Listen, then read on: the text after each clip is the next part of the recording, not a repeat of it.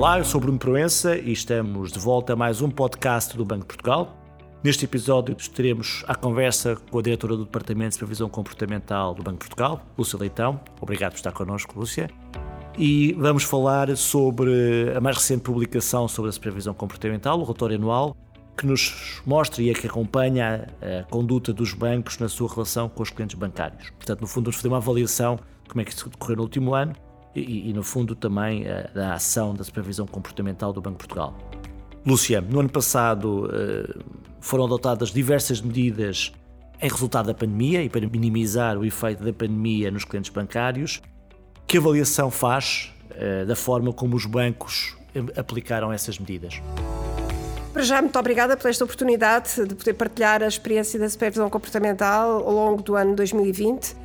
eu começaria por destacar que todos fomos surpreendidos pela pandemia, uh, ninguém estava à espera e acho que uh, todas as entidades uh, com responsabilidade direta no acompanhamento dos clientes bancários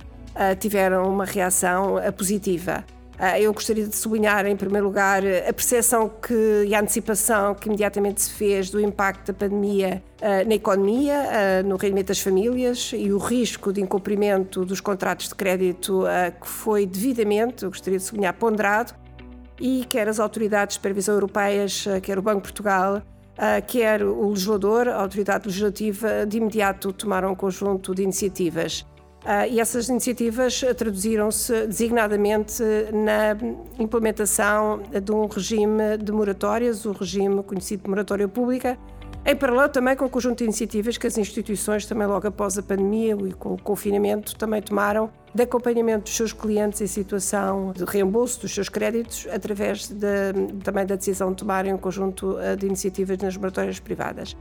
Eu diria que a avaliação da participação de todas estas entidades é globalmente positiva. A supervisão comportamental também esteve muito atenta na implementação por parte das instituições eh, do regime da moratória pública, designadamente em termos de, de avaliação da transparência de informação, que o Banco de Portugal exigiu que fosse muito clara por parte das instituições eh, nos seus sítios de internet, designadamente. Estávamos confinados, portanto tinha que ser os sítios de internet, tinha que ser o digital, sobretudo, a transmitir informação relevante para os mutuários. E, portanto, nós, ah, na emissão ah, feita por parte do Banco de Portugal de informação obrigatória que as instituições deveriam disponibilizar nos seus sítios de internet, estivemos particularmente atentos ah, e a assegurar que toda essa informação era clara, era adequada, tinha todo o detalhe necessário, estava destacado de forma bastante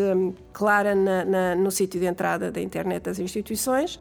E fomos acompanhando através também da informação que uh, as instituições foram reportando ao Banco de Portugal, a entrada dos vários contratos uh, em moratória, também acompanhando a obrigação que, em alguns casos, foi estabelecida por lei da migração de, de alguns contratos nas moratórias privadas para a moratória pública.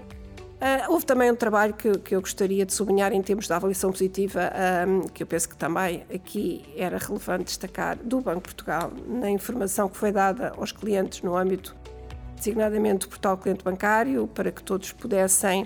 uh, conhecer a evolução das moratórias. Um, eu gostaria de sublinhar que é complexo todo o processo que foi introduzido de adesão e, e de termo uh, no âmbito dessas mesmas moratórias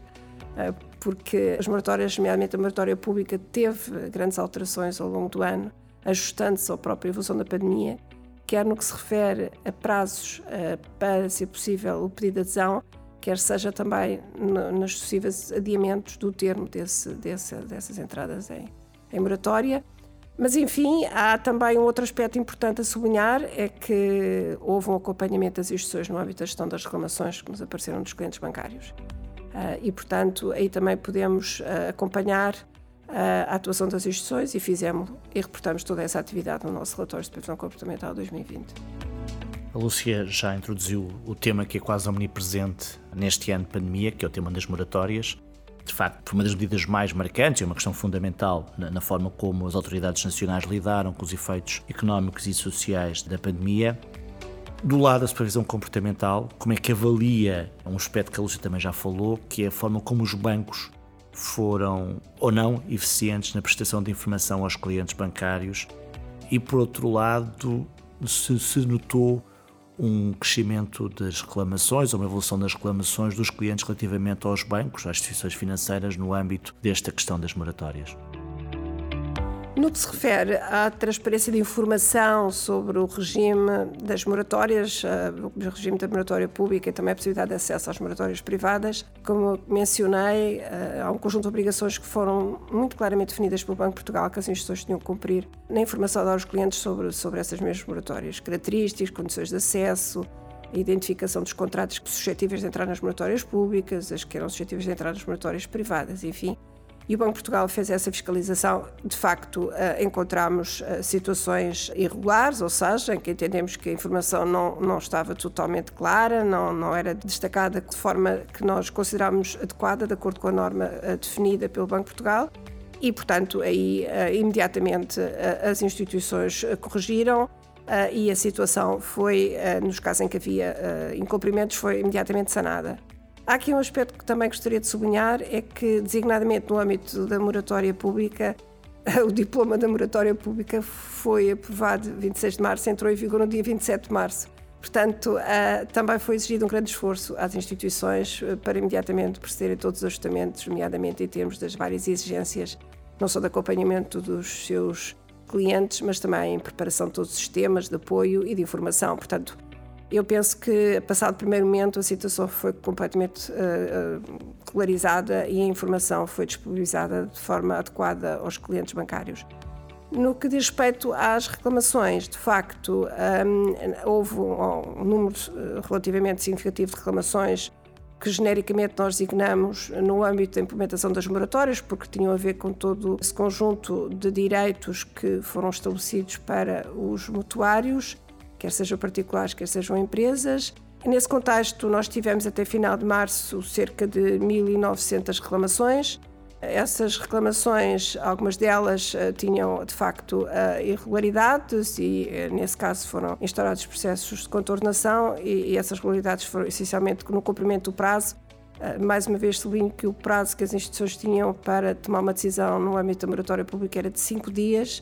e, e portanto, havia eh, e houve eh, da parte das instituições, em algumas situações, de incumprimento desse prazo. Mas eu considero que, de facto, eh, no contexto que vivemos, todos os que estivemos envolvidos, acho que a resposta das instituições foi globalmente positiva.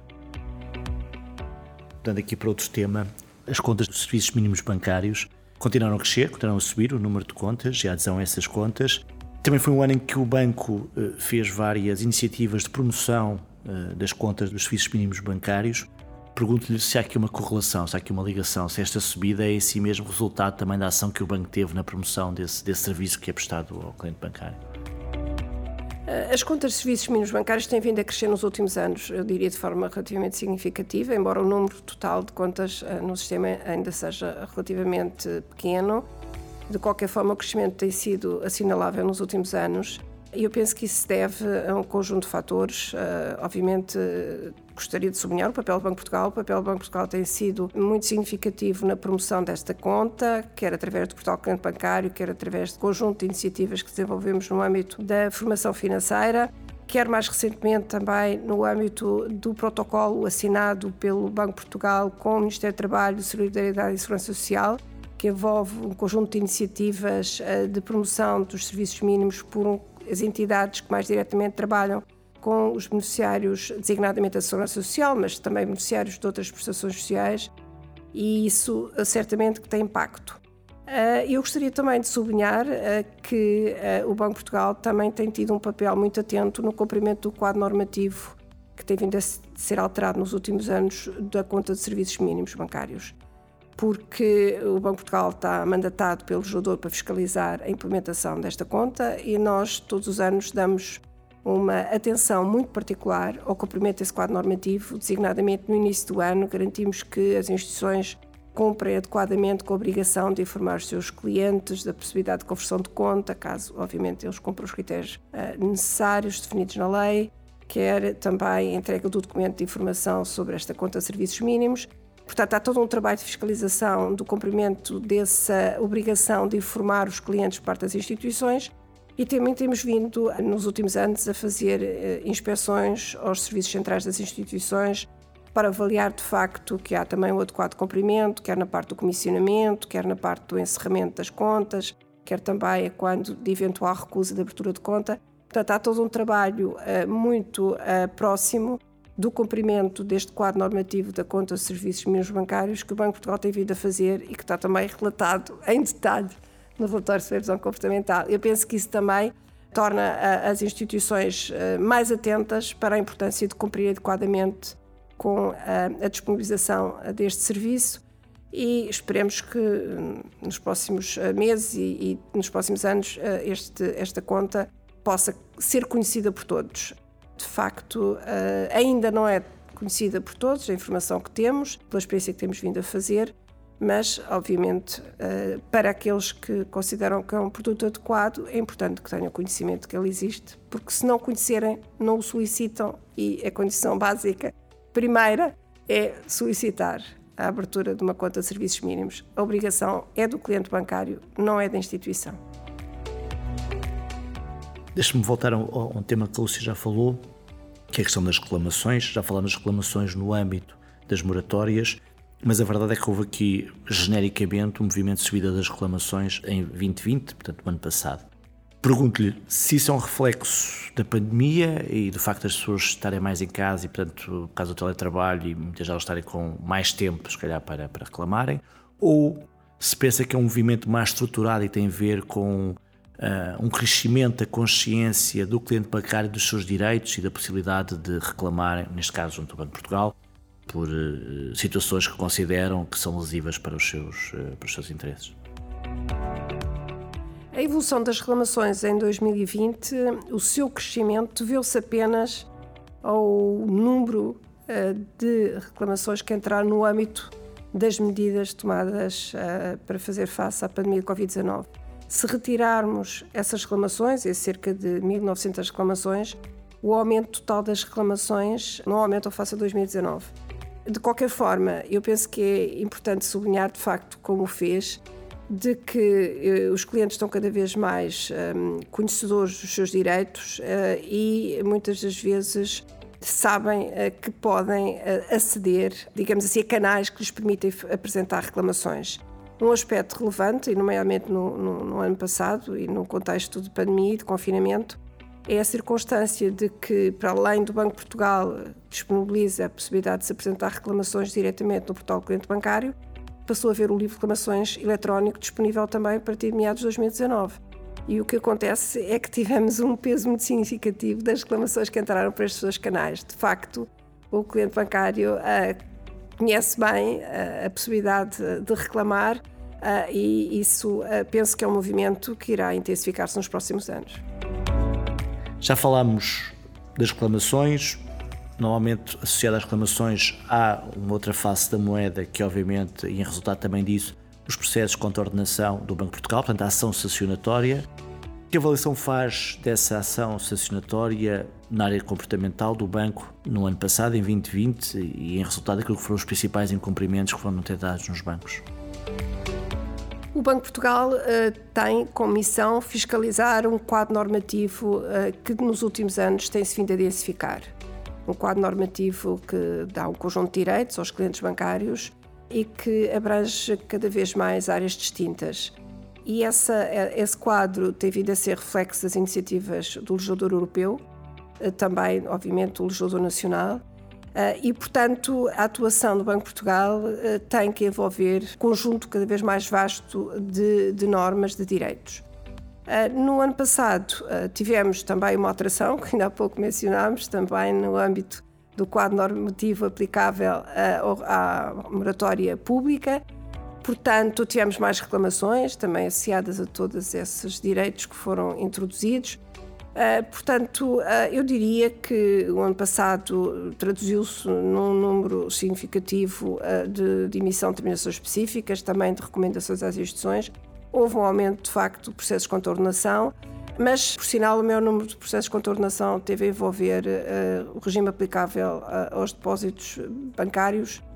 não tanto aos produtos de crédito, mas tudo também depende das próprias prioridades que são definidas no âmbito da própria fiscalização da atuação das instituições e também da evolução das reclamações. porque a atuação do Banco de Portugal, sancionatória, traduz-se após a fiscalização de reportes que são feitos ao Banco de Portugal, da análise da publicidade, das ações de, de inspeção e também no âmbito da gestão de reclamações. Lúcia, muito obrigado. Ficamos por aqui neste podcast do Banco de Portugal. Convido a ler o relatório da supervisão comportamental para conhecer melhor esta área. Se quiser mais informação, pode encontrá-la no site do Banco de Portugal e também no portal do cliente bancário. E pode nos acompanhar o podcast do Banco de Portugal nas redes sociais, no Twitter, no LinkedIn e no Instagram. Obrigado e até uma próxima oportunidade.